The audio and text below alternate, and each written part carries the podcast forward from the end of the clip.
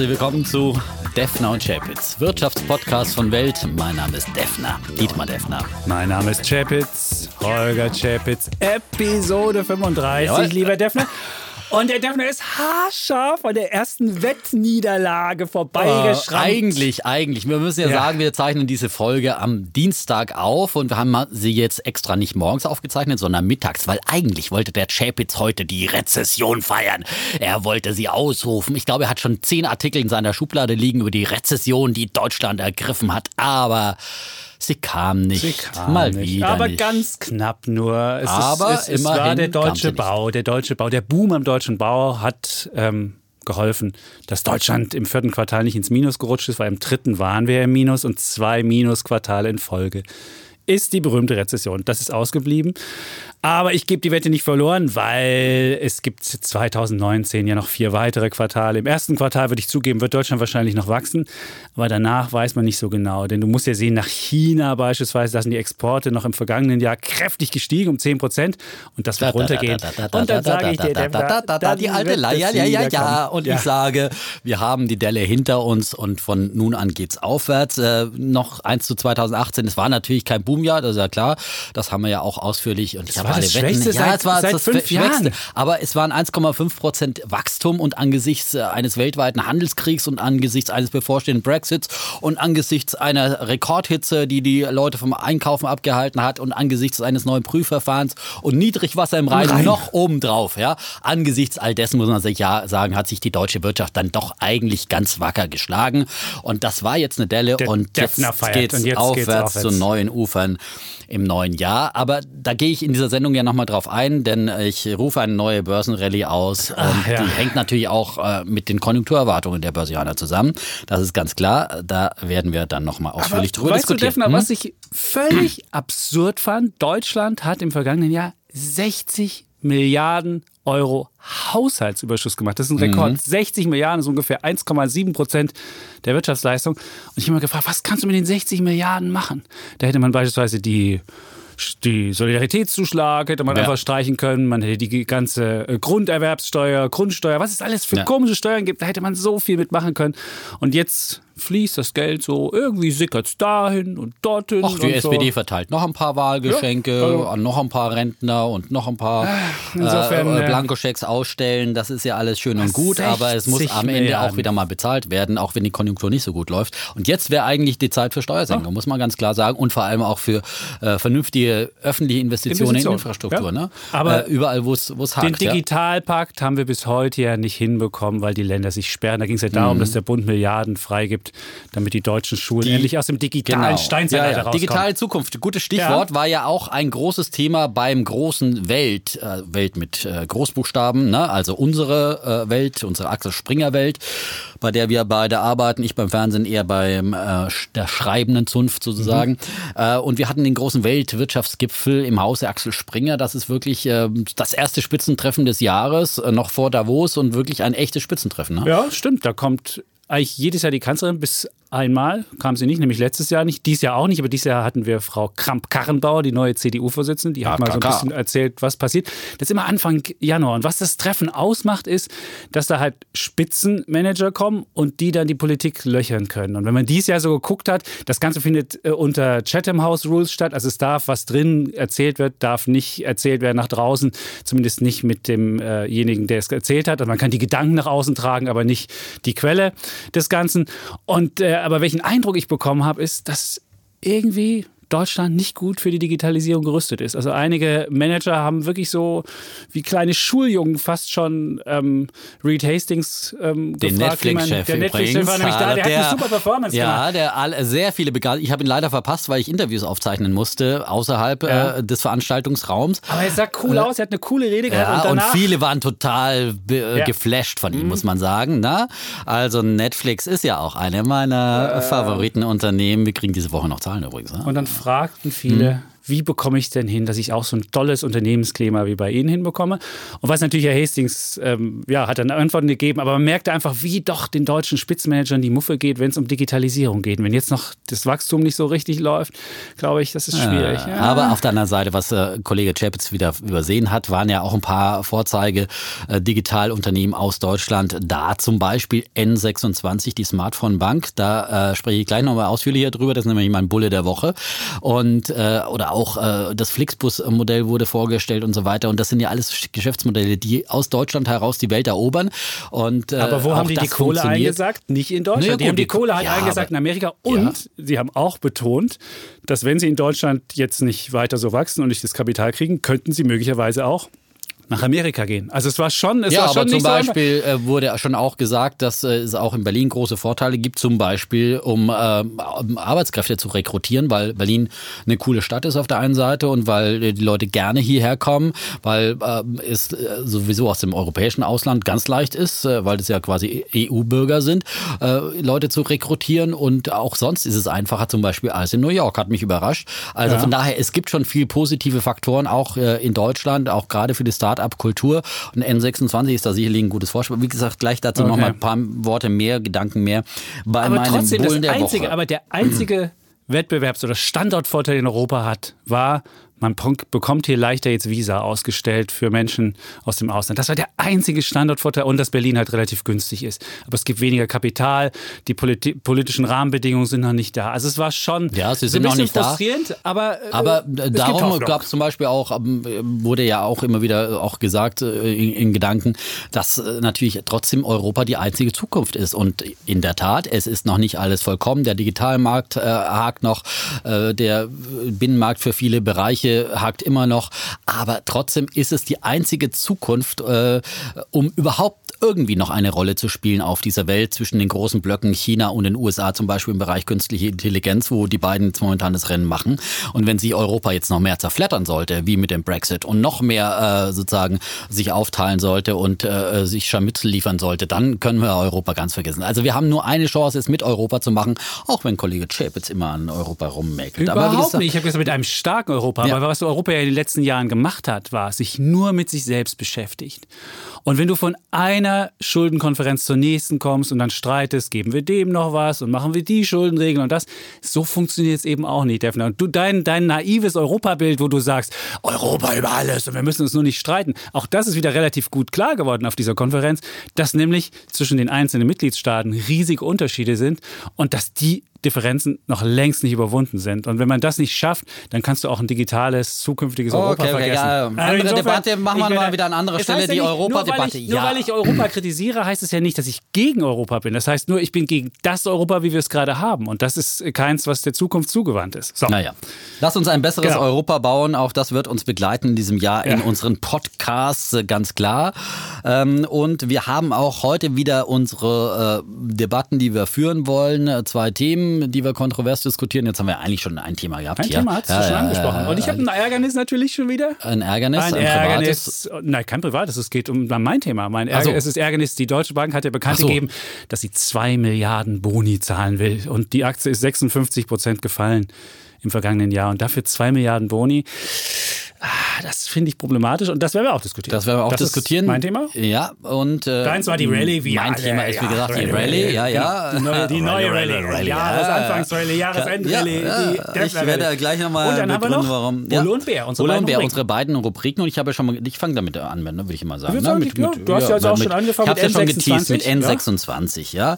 Ähm, klingt so ähnlich wie unser ehemaliger Name als Fernsehsender N24, aber N26 äh, kommt übrigens vom Rubik's Cube, ja äh, ist, glaube ich, die, die äh, kleinste Zahl, mit der man den Zauberwürfel lösen kann. Ist also mehr so ein Nerd-Ding. Mit 26 ich glaube, irgend sowas war das. Ich habe es noch nicht Hast recherchiert, ehrlich gesagt. Ja. Okay. Ähm, nee, ich nicht, aber das ist sozusagen. Ja, ich glaube, irgend sowas. Ich muss es nochmal, ich habe es jetzt ehrlich gesagt nicht nochmal nachrecherchiert. Aber ich, ich habe das mal geschaut. Es, hat damit, den, den es hat damit zu tun, ist eigentlich ein Nerd-Ding, hat eigentlich überhaupt nichts mit, mit Banken zu tun, aber irgendwie offenbar funktioniert der Name.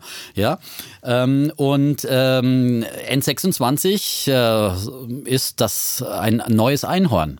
In Deutschland. Einhorn nennt man diejenigen Start-ups, die vorbörslich mehr als eine Milliarde Dollar wert sind. Und äh, N26 hat diesen Sprung jetzt geschafft mit einer neuen Finanzierungsrunde. Die haben 300 Millionen Dollar frisches Kapital eingesammelt und im Zuge dieser neuen Finanzierungsrunde wird dann auch eine Bewertung der Firma ausgerechnet, äh, anhand der die Anteile dann verkauft werden. Und da ist jetzt die Bewertung der Firma von unter einer Milliarde Dollar vorher auf 2,7 Milliarden Dollar gestiegen. Das ist ein rasanter Bewertungssprung.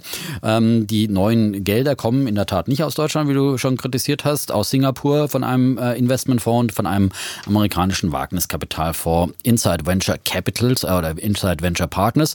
Ähm, und vorher aber auch hat die Allianz zum Beispiel sich auch schon mal beteiligt an N26. N26 ist eine große Erfolgsgeschichte, eine Smartphone-Bank, die rasant wächst, mittlerweile mehr als 2,3 Millionen Kunden in 24 europäischen Märkten hat. Allein in den letzten zwölf Monaten hat sich die Zahl der Kunden verdreifacht und jetzt will man auch den amerikanischen Markt ins Visier nehmen.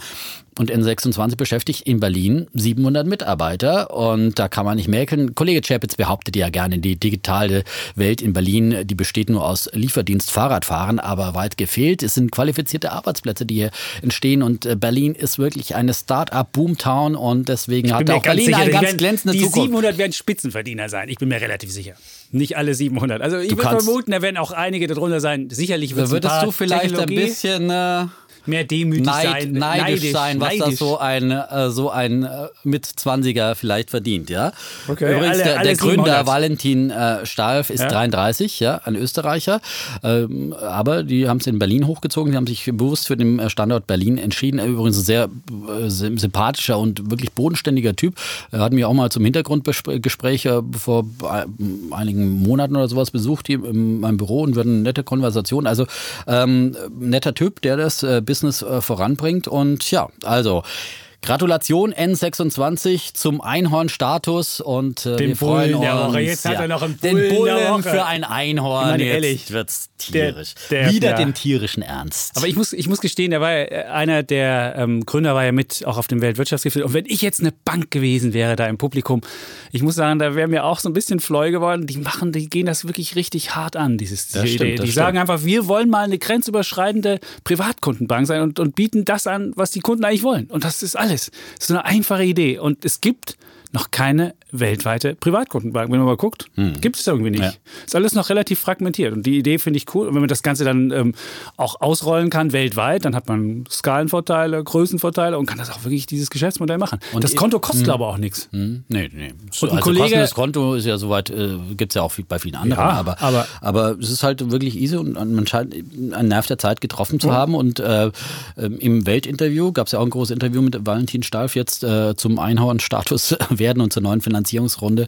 Ähm, da hat er ja auch gesagt, dass er jetzt auch überhaupt kein Übernahmekandidat mehr für deutsche Banken sind, äh, äh, weil sie einfach zu teuer sind. Äh, und dass sozusagen, ja, die Disruptoren kommen eben von außen und eine Bank selber schafft es einfach nicht, sich, selbst zu, sich selbst zu disruptieren. Ja. Hm. Deutsche Bank mit ihren 90.000 Mitarbeitern, glaube ich. Das ne? sind mehr als 90.000. Ja, ja, also, mehr als 90.000.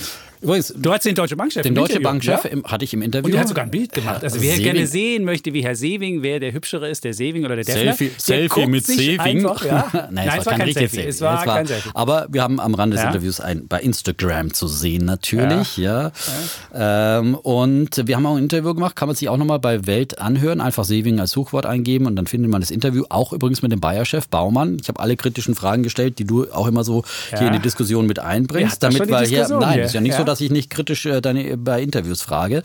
Ähm, und ja, wie sich der Baumann und der Seewing da geschlagen haben, ähm, das hört man da. Aber Seewing hat sich übrigens ziemlich äh, optimistisch gegeben, meinte sozusagen, ja doch, die Deutsche Bank steht jetzt wieder auf gesunden Beinen. Ich habe das ja in meiner Frage äh, sozusagen hinterfragt und der meinte, ja, wir stehen auf gesunden Beinen und wenn es jetzt in der Weltwirtschaft ein bisschen mehr Gegenwind äh, gibt, äh, dann können wir diesen Turbulenzen standhalten, sagt der Seewing. Ja, noch nie so hohe Liquiditätsquote, davon war die Rede. Es war, ja, schönes ja, Interview. Kann man sich mal anhören. Und der Baumann sagt, ich würde es wieder so tun. Ja, er würde wieder Monsanto würde wieder Monsanto kaufen, genau.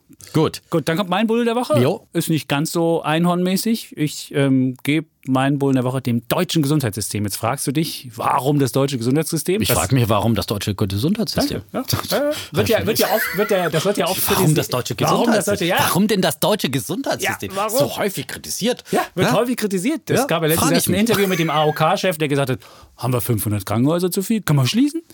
Und äh, jetzt kommt der Holger Chapitz. Jetzt kommt warum der Chapitz und gibt den Bullen der Woche im deutschen Gesundheitssystem liegt daran, dass Fritz, der Zweitgeborene, Fritz der Zweite. Fritz der Zweite. Noch kein Kaiser, aber. Äh, nein, genau. Auf jeden Fall ist Fritz beim Fußballspielen fies gefault worden und hat sich fies den Arm gebrochen. Es war wirklich ein richtig fieser Armbruch.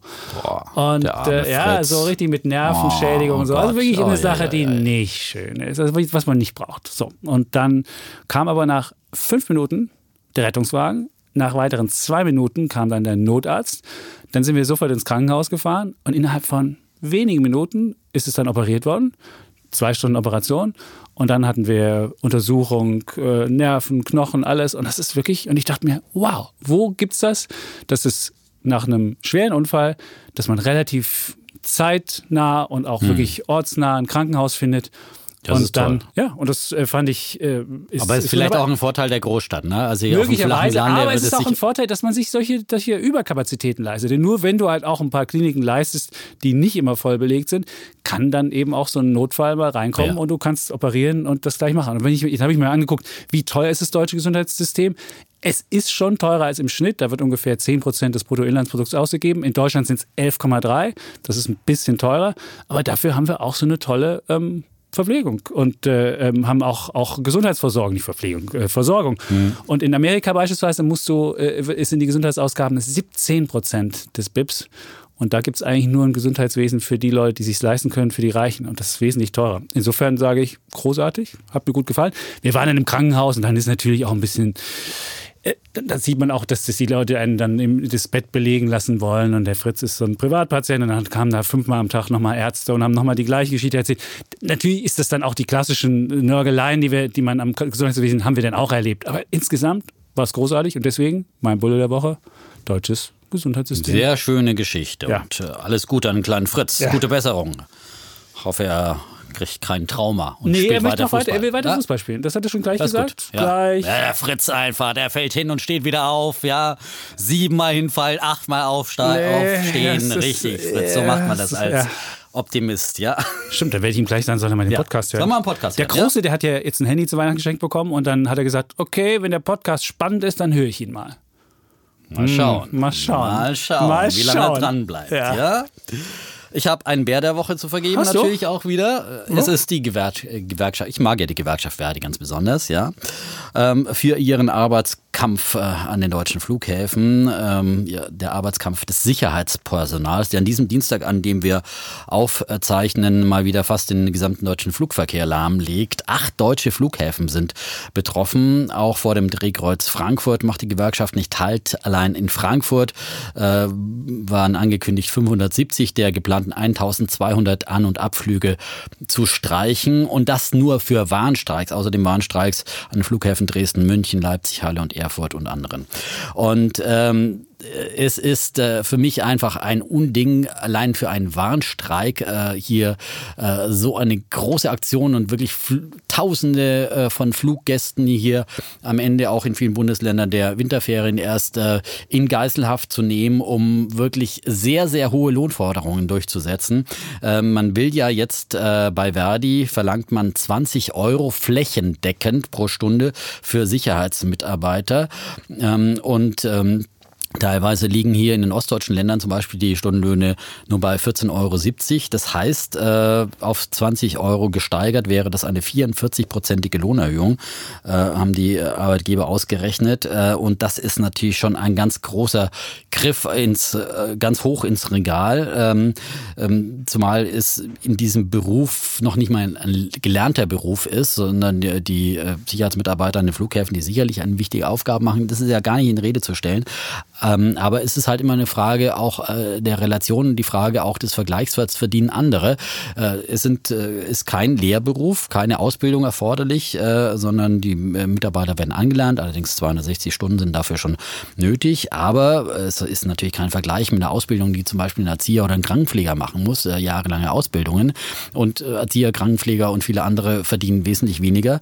Und jetzt will man hier 20 Euro, also äh, der Griff ganz, ganz hoch ins Regal und das flächendeckend. Äh, und obwohl natürlich Lebenshaltungskosten in Frankfurt vielleicht andere sind äh, als in Leipzig, das wird da gar nicht äh, berücksichtigt. Und dann wird natürlich halt gleich einmal wieder an einen Flughafen lahmgelegt, äh, wie es eben so beliebt ist, auch in vielen anderen Branchen. Da streiken manchmal dann die Flugkapitäne, wie wir es schon erlebt haben, der Lufthansa, die bis zu 350.000 Euro verdienen.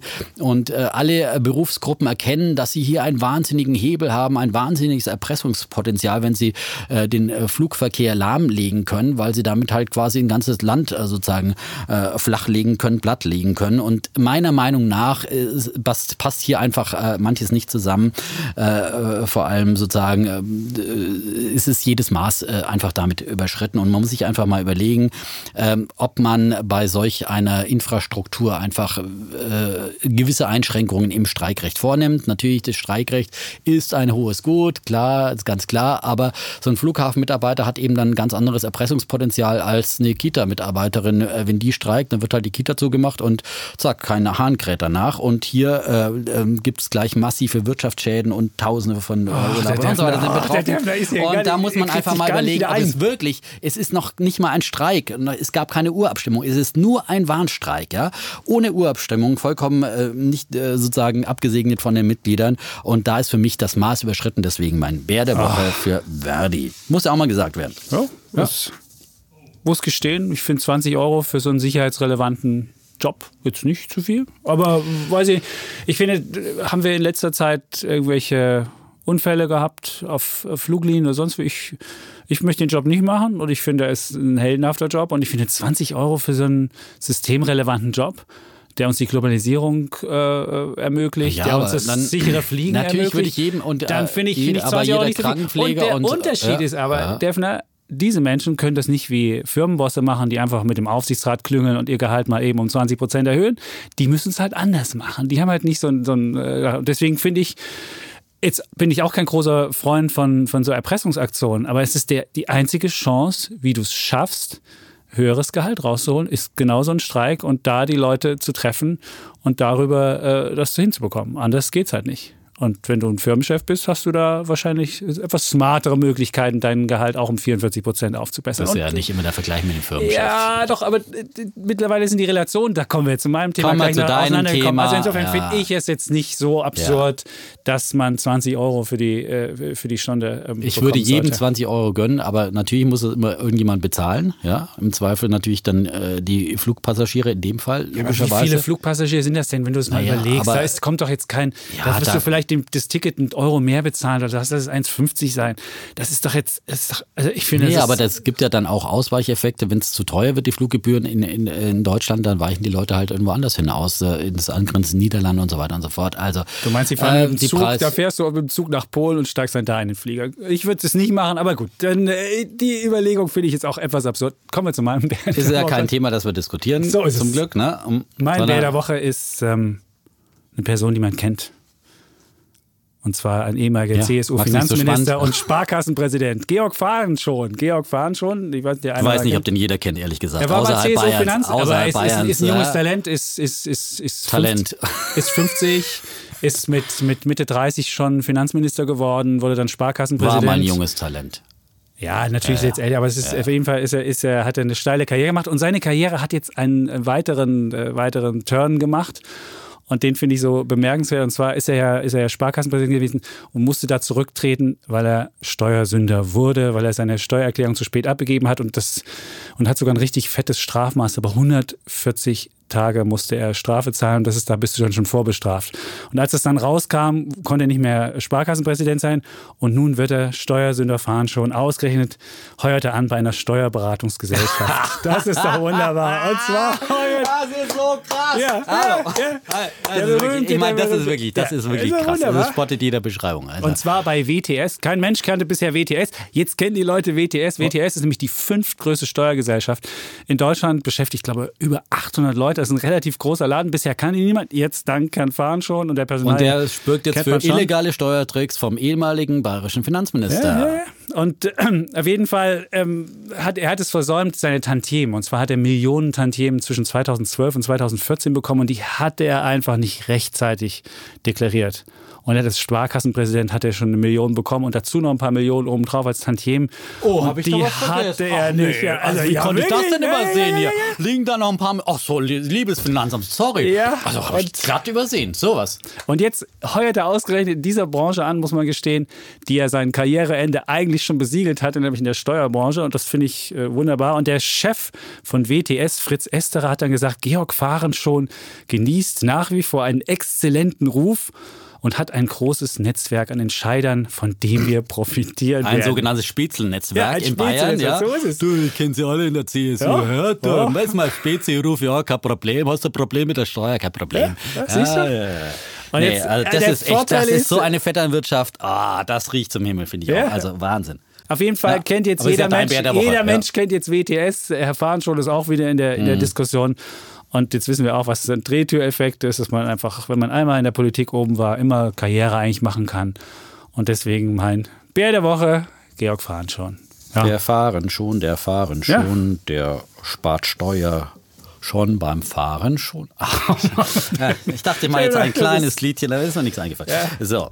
Ähm, Übrigens, Sehr wusstest gut. du, Ja, letztens was? hat der Chefredakteur was über Podcasts erzählt und meinte, man sollte da auch die, dann man sollte was mit Mundart äh, auch machen. Ach so. Ich weiß nicht, ob er uns da, er hat es nicht namentlich erwähnt, aber er meinte Mundart. Ne, ne, nein, Sächsisch oder nein, nein, Moment mal, das Sächsische ist mein er einfach, dass wir keinen Podcast ohne sächsische Mundartbeiträge machen. Oh Mann, Devner, Der du Ulf kannst das Boschardt. nicht. Nein, Ulf, Ulf Ulf, Boschardt, nein. Boschardt ist ja Franke. Ist ne? Franke, der ja, ist. Nürnberg, ja, der ist auch FC der ist erst FC Nürnberg. Glubberer, ein Glubberer, ein Glubberer. Und dann würden wir ja auch Boschardt sagen, nicht äh, mit weichen B. Dann ja. mit, na, eigentlich würde man sagen, heute mal Ulf, schreibst du dich jetzt mit Hatten oder mit weichen B? Okay. Dann würde ich sagen, mit, mit Hatten B natürlich, wie Polizei. Boschardt wie Polizei. Also wenn das, wenn er das jetzt hören würde, dann wäre wahrscheinlich seine Wäre Devise, kritisch. Mundart im Podcast wäre jetzt umgesetzt. Ähm, Ja, ja. Gut, kommen wir zu auch für Themen. diese Ausgabe, ne? Dann äh, zu unseren Themen. Ja, ich würde sagen, meine du fängst an. ja. Du, ich meine, ist der DAX ist der- positiv Nein. ins Jahr gestartet, Ja, die Defner positiv Rallye ins Jahr vollen Gange. gestartet. Und da würde ich ja. sagen, das fünf ist äh, Tage, dein Thema. Äh, die ersten fünf Tage äh, gleich im Plus von 2,6 Prozent gemacht. Da gibt es die Fünf-Tages-Regel. Ja, äh, auch der S&P 500 in Amerika. Die Fünf-Tages-Regel sagt so wie der Januar, die ersten fünf Tage, so das ganze Jahr zum Beispiel. Eine von vielen Regeln. Die anderen Hat sagen ja wieder, 2018 wieder Januar. leider nicht Hat ganz 2018 nicht funktioniert. aber aber- in 80 Prozent der Fälle hat sie funktioniert. Ja. Hat sie. Aber ist ja nicht der einzige Faktor. Ja. Ähm, man muss einfach sagen, grundsätzlich ist die Stimmung extrem negativ, gerade zum Jahresende 2018 gewesen. Da haben wir ja wirklich äh, panikartige äh, Ausverkaufsstimmung dann nochmal erlebt, gerade so um die Weihnachtstage, gerade auch an der Wall Street, wo in Deutschland nicht gehandelt wurde, wo es wirklich richtiges Sell-off-Charakter äh, gab und wo einfach die Letzten sozusagen geflüchtet sind, die bis dahin noch die Zähne zusammengebissen haben. Und so ein Sell-off, so ein Ausverkauf ist dann einfach immer eine gute Basis dann wieder für einen Aufschwung, weil dann irgendwann halt die letzten zittrigen Hände, wie es Costolani immer so schön formuliert hat, aus dem Markt rausgeschüttelt wurden und das Geld in die festen Hände gewandert ist ähm, bei den Aktionären. Beziehungsweise das Geld ist jetzt erstmal zum Beispiel auf Tagesgeldkonten gewandert. In Amerika zum Beispiel ähm, die neueste Zahl 3,07 Billionen Dollar sind dort auf Tagesgeldkonten jetzt aktuell gehortet. Das ist der höchste Stand seit neun Jahren. Allein in der ersten Januarwoche sind nochmal 19 Milliarden dazugekommen. Also selbst die Amerikaner, die ja sehr aktienaffin sind, sind eben raus aus den Aktien- und Anleihenmärkten, sind drauf auf die Tagesgeldkonten. Da gibt's aber auch ein paar Prozentzins, muss man ehrlicherweise dazu sagen. Ähm, das ist nur ein Indikator. Dann gibt es so viele, es gibt ja sehr viele Indikatoren, wo man die Börsenstimmung erfasst, äh, Put-Call-Ratios, äh, ähm, dann äh, die Stimmungen von Börsenbriefen in Amerika, die sie wiedergeben und so weiter und so fort. Auch äh, die Summe von, äh, äh, die Prozentsätze, wie sozusagen Aktien gehalten werden von den Investoren. All das sind äh, Indikatoren, die auf Rekordtiefstände oder auf mehrjährige Tiefstände äh, in der Anlegerstimmung hinweisen. Also die Stimmung ist negativ und dann gilt die Devise von Warren Buffett, sei gierig, wenn die anderen ängstlich sind. Das ist dann eigentlich die Zeit zum Kaufen.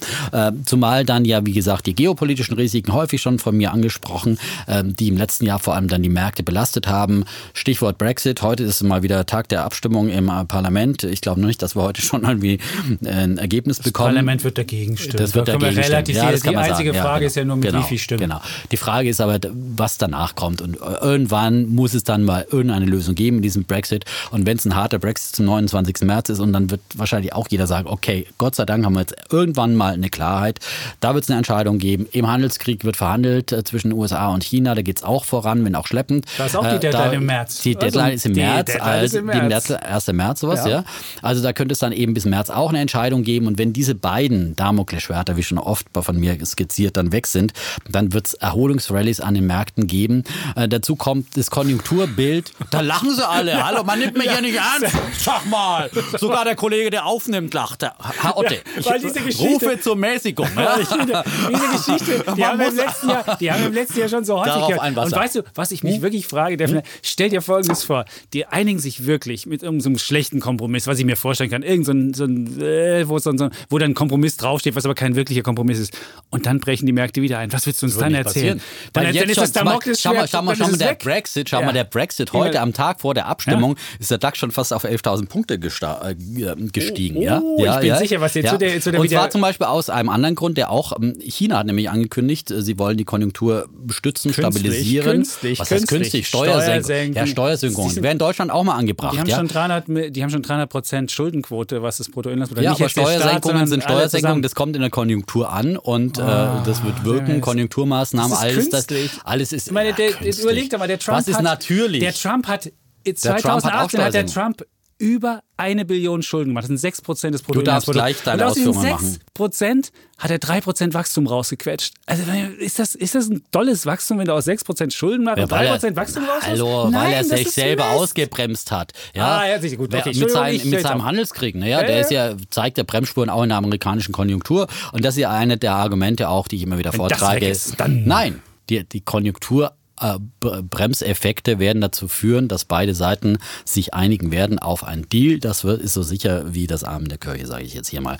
Dieser Deal wird kommen und Trump wird sagen, es ist ein hervorragender Deal. So. So einer äh, wie mit Nordkorea. Ich bin mir sicher. So, äh, hast du von Nordkorea Nein. mal wieder was gehört? Ich glaube, das, das ist eine ganz andere Geschichte. Ja, eine Atomwaffe Nein, kannst sagen, du nicht von heute auf morgen. Nein, ich Zölle sagen, kannst du von heute auf morgen abschaffen. Das sind nein, die Trump Zölle, Da hat er auch von großartigen ja, Deal gesprochen. Ja, nein, aber ich meine, Atomraketen kannst du nicht von heute auf morgen äh, sozusagen zerstören. Das ist ein längerer Prozess. Äh, Zölle kannst du von heute auf morgen abschaffen. So, das geht ganz einfacher und das ist nachkontrollierbar. Das ist äh, ganz klar äh, zu, äh, nachzukontrollieren und dann kann man sagen, okay, aber da gibt es einen Deal. Keine so, guten Deals. Ähm, das ist das eine und dann wie gesagt, dann gibt es ähm, sozusagen Konjunkturstützungsmaßnahmen aus China zum Beispiel, die der Weltwirtschaft auch wieder helfen werden. Jetzt ist ja die Sorge groß, dass die chinesische Konjunktur abschmiert. Äh, die Sorge ist groß, dass die amerikanische Konjunktur vielleicht auch abschmieren könnte. Die ersten Zahlen, die wir zum Beispiel von der Citigroup äh, bekommen haben an Unternehmenszahlen, zattes äh, Gewinnwachstum, was wir da gesehen haben, besser als erwartet. Ähm, und ähm, dann äh, gibt es noch die amerikanische Notenbank, die im letzten Jahr auch noch zu allem Überfluss ein Bremsfaktor war, wo man Angst hatte, dass die trotz einer Konjunkturabkühlung und dieser geopolitischen Risiken trotzdem an ihrem Zinserhöhungskurs festhält. Die signalisiert ja immer mehr. Auch in der letzten Woche wieder hat Paul gesagt, ah, wir sind also wirklich sehr flexibel und also die zwei äh, Zinserhöhungen, die der Markt jetzt erwartet und die wir signalisieren für dieses Jahr, das ist überhaupt kein Gesetz. Also die, die ähm, Fed wird in diesem Jahr ganz sicher äh, mit ihrem Zinserhöhungskurs aufhören. Vielleicht machen sie noch eine Zinserhöhung. Das war es dann meiner Meinung nach. Und all das, das sind die Faktoren, die so stark, wie sie die Märkte im letzten Jahr zum Absturz gebracht haben, so stark werden sie sie in diesem Jahr beflügeln, nach oben katapultieren. katapultieren. Ja, und dann haben wir dieses klassische V an den Märkten, also ein rapider Absturz äh, und Panik und auf der anderen Seite, äh, wenn es dann doch diese Panik und diese schlechten Erwartungen der Börsen nicht eintreffen, dann wollen alle schnell wieder rein, raus aus dem Tagesgeld, rein in die Märkte und, und es geht nach um. Es geht nach um. Wunderbar. Ja. Gut. Jetzt hast du deine Argumente noch, gebracht? Ja, also, ich habe noch ein paar Zahlen. Ja, mehr, paar ist, ja, ja, ah, ist klar. Aber vielleicht noch ein äh, ja. Wein. Jetzt ich könnte noch, nein. Und jetzt ja. schüttet Holger Chapitz Wasser, Wasser in den, in den Wein. Das war eins meiner Lieblings. Ja, ich schütte mir auch ein bisschen Wasser ein. Ähm, äh, ich könnte dir noch zwei Politikereignisse dazu Mhm. machen, wenn dann irgendwie die Deadlines ausgelaufen sind, was China anbetrifft und der Brexit. Im April steht die Erneuerung der Iran-Sanktionen an, das noch. Und wir haben im Mai noch die Europawahl. Also wenn es gegebenenfalls, falls die Rallye jetzt nicht kommen. Okay. sollte, hättest du noch zwei Hätte ich- weitere Argumente, warum das, welche Damoklesschwert auch immer über den Märkten hängen. Und äh, äh, ja, also zum einen dein, dein Optimismus, äh, was die Notenbank anbetrifft, das ist ja das Erste. Du bist ja, du hast ja so getan, oder äh, als ob, oder viele haben so getan, als ob der Paul der war ein harter Typ. Der ist halt so, ein- so, so, wie so ein, also der, der Chef der, der genau. äh, Notenbank. J. Das Paul, ist wie J. Paul. Er, er ja? nur, er, Jerome er, Paul. Eigentlich heißt er Jerome, aber sein Vater hieß schon Jerome und deswegen hat die Mutter Ah. gesagt, du musst Jay heißen. Und deswegen ist er immer Jay. Also er wurde mal gefragt, warum äh, immer du, sich Jay nennen hieß, Ja. ließ und das lag an seinem Vater. Und das ist halt einfach mal ein Typ, der nicht immer, wenn die Märkte schreien, losrennt und sagt, oh komm, ich komme euch zu Hilfe und, und mach das. Und er hat jetzt auch nicht so groß sich verändert. Die Notenbank, er hat nie so getan, als ob er die amerikanische Konjunktur zerstören wird. Und alle, die jetzt sagen, oh, ist jetzt flexibel und macht sonst nicht. Nein, das der hat er nie gesagt. absolut Er hat nur getan. gesagt, liebe Märkte, wenn ihr so die, die Memmen hier spielt, bin ich nicht derjenige, der für gute Stimmung sorgt. Und da hat das, finde ich, hat er, er hat jetzt noch ein bisschen Flexibilität erzählt. Aber er hat sich, die, die Meinung hat er nicht groß geändert. Und es kommt gar nicht so sehr auf die, die Zinsen an, sondern es kommt auf die Bilanzsumme an, die die Amerikaner haben. Und da ist halt die Frage, ob er da weiterhin Monat für Monat 50 Milliarden rausnimmt. Wenn er das nämlich tut, die EZB kauft nicht neu, die Bank of Japan macht auch weniger Liquidität in den Markt rein, dann hast du schon ein Problem, dass du nämlich nicht mehr die Liquidität hast, wie du im letzten Jahr hattest. Und dann wird nämlich Netto-Liquidität aus den Märkten abfließen. Und das wird die Märkte bremsen. Und deswegen wird es nicht so ein, so ein wahnsinniges Plus geben. Naja, und die so Märkte haben die, ja zuletzt aber schon sehr auf diese Ja, Ankündigung natürlich. reagiert. Das kannst du nicht. Und vorher hat er den harten Hund markiert, auch weil ihn natürlich Trump ständig äh, mit Twitter unter Druck gebracht hat. Und da wollte er seine Unabhängigkeit von Trump auch demonstrieren und hat gesagt, nein, wir bleiben unseren Kurs, egal was da kommt. Und dann hatten die Märkte eben die Angst, okay, nicht weniger wegen dem Einbruch der Märkte, sondern mehr, wenn die Konjunktur einbricht und die bleiben auf Kurs, oh, oh, oh dann äh, führt das in, in, ins äh, Nirvana, in, in, ins Bodenlose. Und, und jetzt hat er signalisiert, nein, wenn die Konjunktur schwächelt, dann sind wir flexibel. Und das ja, wird aber das ist doch klar, das hätte doch immer gemacht. Das war doch nie eine ja, aber andere die, Meinung. aber die Märkte haben es anders interpretiert Aber die Märkte, vorher. nein, die Märkte interpretieren es jetzt so, wenn wir wieder einbrechen, dann kommt er uns zu Hilfe. Und er wird nur dann zu Hilfe kommen, wenn die US-Konjunktur einbricht. Genau. So, und nicht, wenn die Märkte irgendwie Ja, aber ihre, das hängt ja Probleme haben. zusammen, Das ja. weißt du nicht. Also insofern bin ich da nicht so optimistisch, dass die, die Notenbank alles den nächsten klar. Aufschwung macht. Und so wie die Notenbank in den vergangenen Jahren mit ihrer Ausweitung Liquidität die Bewertung ausgeweitet hat und die ganzen Anlagepreise nach oben gebracht hat, so wird jetzt, wenn du die Liquidität rausnimmst, du wieder nach unten gehen. Insofern würde ich das bloß nicht so sehen. Dann hast du Europa schwächt sich ab, das Wachstum, Japan schwächt sich ab, das Wachstum, Amerika schwächt sich ab, das Wachstum, in Italien müssen wieder Banken gerettet werden. Also ich hätte da noch eine ganze Litanei an, an Sorgen. Wir sollten aber jetzt wetten. Genau, wir sollten wetten. Aber ich habe noch ein paar Zahlen äh, rausgesucht, weil ich habe ja meine Jahresanfangswette auch äh, mit einem kräftigen Aufschlag gewettet ja? beim DAX von 28 Prozent. Ja? Und ich würde jetzt eben wetten, äh, dass der DAX bis zum ähm, Mitte des Jahres, also meine Jahresendwette war ja 13.500 und wir ja? sehen neue Jahreshochs. Bis zur Mitte des Jahres würde ich jetzt wetten hier 12.500. 12.500, ja, ja? sage ich. Ja, das so? ist oh. doch. Und ich sage nur mal, es ist jetzt nicht, das klingt so 28 Prozent plus, das ist ja utopisch. Ne? Ist aber es, es gab ganz viele so Jahre. Oft, es gab 1997 1999 47 Prozent plus im DAX, 1999 37 Prozent plus im DAX, 2003, das ist vielleicht ein bisschen vergleichbar mit dem Jahr jetzt, weil es vorher zwei Jahre Abstürze gab, vielleicht nicht ganz so stark. 29 Prozent plus. 2009 ist vielleicht im ehesten vergleichbar, weil 50? 2008, okay, 2008 ist der DAX um ja. 40 Prozent abgeschmiert, 2009 25 Prozent plus. Ja. Und 2012 zum Beispiel 30 Prozent plus nach einem Minus von 15 Prozent 2011. Also vielleicht ist am ehesten 2012 vergleichbar mit dem Jahr heuer. Und deswegen glaube ich heuer. Das sagt. Heuer, der sagt Franke, der ja, Franke. ein bisschen mehr Ja, Mundart. heuer. Der Mut zum Mundart, ja. Ja, Wunder, da, ja. ja. freilich, damit es auch dem Chefredakteur Und das Schöne ist ja, gefällt. und das Schöne ist Ja. Mhm. ja, Defner, es gibt ja, wir haben ja geguckt, Rezessionsjahre sind gute DAX-Jahre. Stimmt. Es gab sechs Rezessionsjahre in der Nachkriegszeit und in all den Jahren, wo Deutschland im Minus lag, Aber jetzt haben wir dummerweise keine Rezession bekommen. Ja, Aber so du. ähnlich gefühlt war es jetzt so eine ganz kleine gefühlte Rezession. Ja, es wurde ganz schön. Es war so eine ja. Delle, die sich fast schon irgendwie ein kleines Rezessionchen. Du kleines süßes. Rezessionchen. Aber du bist ja keine Rezession, du bist ja nur eine Delle. Wunderbar. Okay, Ja, also, meine Wette steht. Ja, und- 12.500, da würde ich so. dagegen wetten. Und, okay, ähm, alles klar. Gut, dann, dann kommen wir zu meinem, zu meinem Thema. Thema. Ja, du weißt ja, mhm. Deutsche Bank mhm. ist ja im alten Jahr schon meine Lieblingsadresse gewesen für Bären und ja, sonstige. Musst du doch gleich mal wieder drauf reinschlagen, ja? Nein, das, das okay. neue Jahr war wenige Tage alt. Da kam dann die Meldung, dass die Deutsche Bank ähm, ihren ähm, Angestellten Boni im äh, Wert von 2 Milliarden Euro zahlen will. Und das trotz Kursverlusten von 56 Prozent. Und ich habe jetzt einfach mal geguckt, wie ist die Vergütung, also die Boni-Entwicklung mhm. und die Aktienperformance. Und ich muss feststellen, da gibt es überhaupt keinen Zusammenhang. Beispielsweise 2010 Aktie minus 13, Bonus 4 Milliarden. 2011 Aktie minus 25, Bonus 3,6 Milliarden. 2014 Aktie minus 24 Prozent, Bonus 2,7 Milliarden. Also es ist überhaupt kein Zusammenhang. Und wenn du das feststellst in dieser Gesellschaft, wenn du siehst, da läuft was nicht gut, und dann geben die trotzdem Boni aus, dann ist es halt einfach wirklich ein Ärgernis und damit machst du die Akzeptanz dieses Systems kaputt.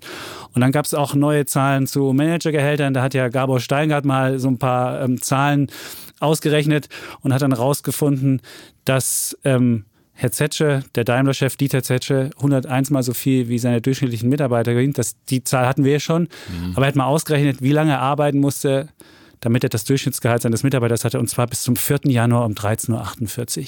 Und wenn du jetzt einer der Daimler-Mitarbeiter bist und dann hörst, am 4. Januar hat er schon so viel verdient wie der durchschnittliche Mitarbeiter und der schlecht bezahlteste ähm, ähm, CEO, nämlich der von ähm, Infineon-Chef Rainer Ploss, musste bis zum 9.1. arbeiten um 18 Uhr. Da kommen mir fast die Tränen. Das ist so ein armer Kerl. Dann, dann, dann verliert das einfach die, wie soll ich sagen, die Akzeptanz in der Bevölkerung. Und dann, äh, dann sagen die Leute, ey, dieses System ist irgendwie mit gezinkten Karten. Und so, deswegen habe ich vorhin auch so mhm. rumgenölt, als du mit deinem Verdi-Streik angefangen hast. Und äh, es ist einfach niemandem vermittelbar, wie auf der einen Seite immer weiter die, die Gehälter nach oben gehen, aber die Leistung dahinter nicht stimmt. Und ich glaube, die Menschen haben dann ein feines Gespür dafür, wann was gerechtfertigt ist und wann nicht. Und bevor du jetzt hier wieder sagst, ich würde hier den Kapitalismus schlecht reden und meine ostdeutsche Vergangenheit wieder sagst und irgendwie sagst, äh, ich will den Sozialismus haben, darum geht es mir gar nicht. Es geht mir einfach um einen Kapitalismus, wo die Leute das Gefühl haben, dass sich A, Leistung lohnt und nicht Leute was für eine Leistung kriegen, die sie nicht gemacht haben und wo du nicht das Gefühl hast, dass sich irgendwie Monopole bilden, die dann die Mitarbeiter ausnutzen, die dann irgendwie Preise setzen, wie sie wollen, die dann die öffentliche Meinung beeinflussen und so weiter. Und äh, ich habe zu Weihnachten ein Buch gelesen, was, was ganz, ganz hübsch ist, The Myth of Capitalism, Monopolies and the Death of Competition von Jonathan Tepper. Und der hat genau diese, diese dieses, dieses Gefühl, was, was viele Leute umschreiben, einfach mal in, in Zahlen gefasst und mal geguckt, wie, wie, wie das ist und hat festgestellt, dass, dass wir jetzt gerade so eine Fusionswelle haben, was nicht nur im Internet ist, sondern auch in anderen Branchen, wo sich Leute Macht zusammenballen, die Macht dann ausnutzen, um ähm, Preise zu erhöhen, um Meinung zu machen und auch die Mitarbeiter schlechter bezahlen können, weil wenn du in, einer, in einem Monopoly arbeitest, in, in, einer, in, einem Monopol arbeitest, hast du als Mitarbeiter auch gar nicht die Chance, woanders hinzugehen, weil es ja gar keine, gar keine Konkurrenz mehr gibt. Und genau diese. Aber das ist jetzt wirklich Sachen, eine andere Debatte wieder. Nein, das also ist ich würde eine andere Debatte. Das nicht ist ja, das neue Fass kannst, aufmachen. Nein, das eine ja sehen, ist Bezahlung da, von Managern. Das ist, ob jetzt das ein Monopolunternehmen, natürlich ein Monopolunternehmen, das es gibt verdient Länder, aufgrund von Monopolgewinn, verdient auch der Manager. Ja, aber wenn du, wenn, ja. du, wenn du mal die Statistiken dir anguckst, und ich hätte sehr schön gesagt, in Chile beispielsweise, da ist der Monopolisierungsgrad am größten und da ist auch die Ungleichheit am größten. Es gibt da einen Zusammenhang zwischen Ungleichheit, Verteilung von mhm. Wohlstand und, und Monopolen. Und da, wo es so Gesellschaften gibt, wo, halt, wo, wo es halt Anballung von Macht gibt, unternehmerisch, ist auch die Ungleichheit höher. Und deswegen muss man halt gegen diese Sachen auch kämpfen, wenn man den Kapitalismus retten will. Okay, bin ich dafür.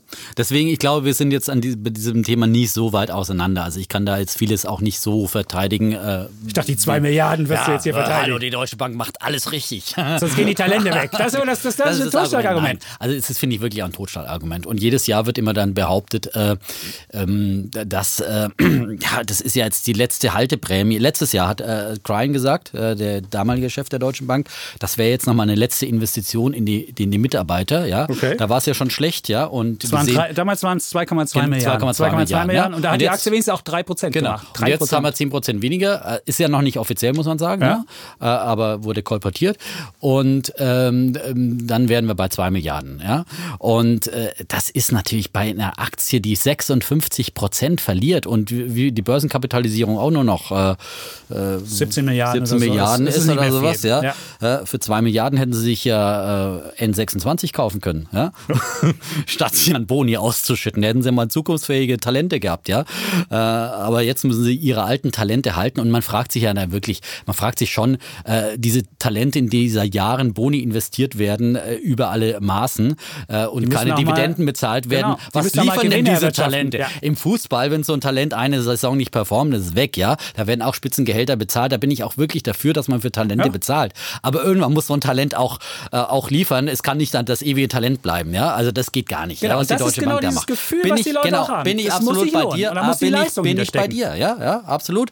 Aber grundsätzlich ist natürlich, muss man es halt immer so sehen, natürlich wird diese Neiddebatte gerne geführt in Deutschland und egal ob erfolgreich oder nicht, äh, wenn die Ranglisten bei Managergehältern rauskommen, wird so, der verdient ja viel zu viel. Und diese, dieser Vergleich, hundertmal so viel wie ein Mitarbeiter, ich meine, das hängt halt auch immer darauf an, davon ab, äh, was hast du jetzt Postboten als Mitarbeiter äh, äh, oder hast du einfach nur hochqualifizierte Programmierer wie bei SAP, da hast du plötzlich ein ganz anderes Verhältnis. Ja? Also das ist kein Maßstab. Das ist nicht so das anders. ist kein Maßstab. Das ist immerhin 98-fach. Ja, aber bei SAP ist es 98-fache. Das ist ein 98-facher seit Bill McDermott. Aber SAP ist zum Beispiel eine super Erfolgsgeschichte und eins muss man dazu sagen, äh, da gab es ja auch ein Vergütungsmodell, das dann vorbildlicherweise von der Hauptversammlung kassiert wurde, weil äh, ähm, Investoren, die von äh, auch von Chan Chapitz immer wieder häufig kritisiert, es gibt ja so Interessensvertretungen von Aktionären, äh, dagegen gestimmt haben äh, und Interessensvertretungen, die Aktionärsinteressen kritisiert, wenn sie denn bündeln, die, wenn sie denn die Interessen bündeln. rausholen. Ja. ja, und genau das ist der Weg, um das in den Griff zu bekommen. Meiner Meinung nach, wir leben in einer freien Marktwirtschaft und jedes Unternehmen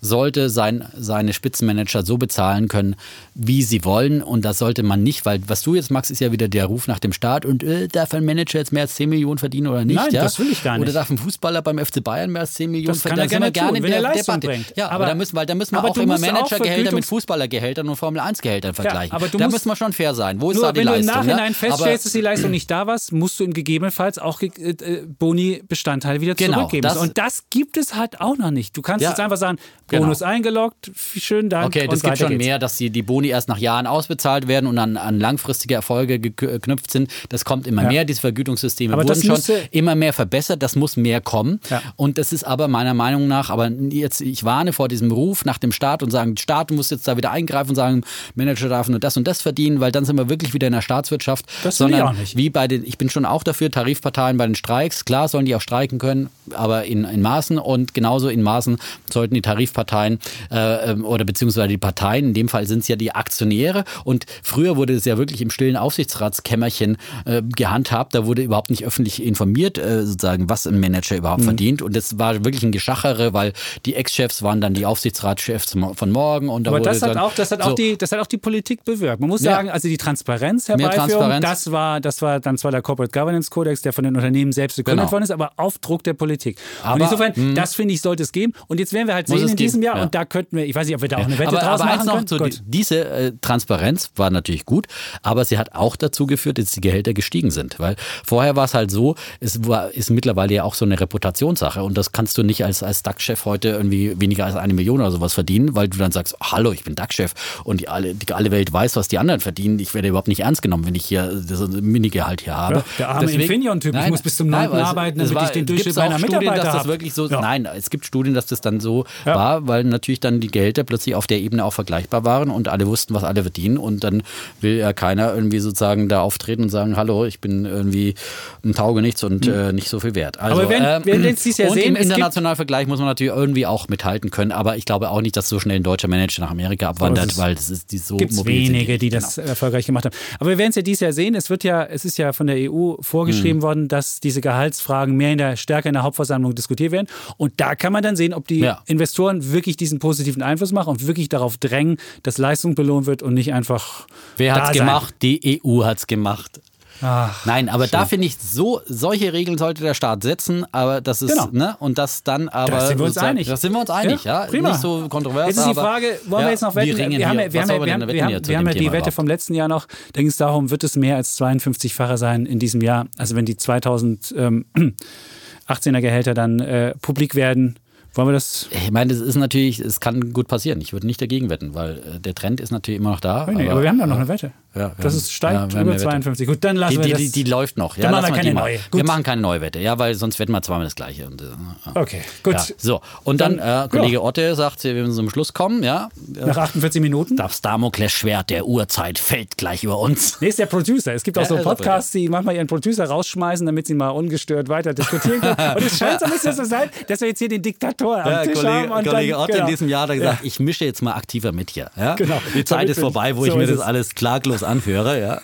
Erst schüttelt er meinen Kopf. So, 48 Minuten. Wir sagen Ja? schnell noch, ähm, dass wir nächstes Mal eine Spezialausgabe Eine aus Davos Spezialausgabe. haben. So ist es. Dummerweise, dieses Jahr fährt der Defner ja nicht mit. Und Nein. deswegen, ah, letztes Jahr waren wir zusammen in Davos. Dieses Jahr ich nur und dann werden wir das fernmündlich machen. Genau, wenn der, der Kollege Chapitz nicht in den Schneemassen versinkt. Nee, in der Schweiz ist glaube ich nicht so schlimm. Es war Kann nur ja auf noch der deutschen kommen. Seite. Kann ja Oh, noch gut. kommen. Wir Ja, man weiß nicht, ja. Und da melden wir uns, äh, Kollege Chapitz meldet sich aus Davos mit exklusiven Eindrücken der Weltelite. Ja. Dann bin ich Teil dieser Der Trump kommt ja Bubble. leider nicht. Das Der ist, Trump das ist kommt ja nicht. Fühlt ja? man sich wie ja, in so einer Bubble. Genau. Das ist das Große. Also das machen wir beim nächsten Mal. Das ist dann eine etwas andere Sendung. Und äh, für dieses Mal sagen wir einfach, bleiben Sie uns treu, bewerten Sie uns gut, empfehlen Sie uns weiter.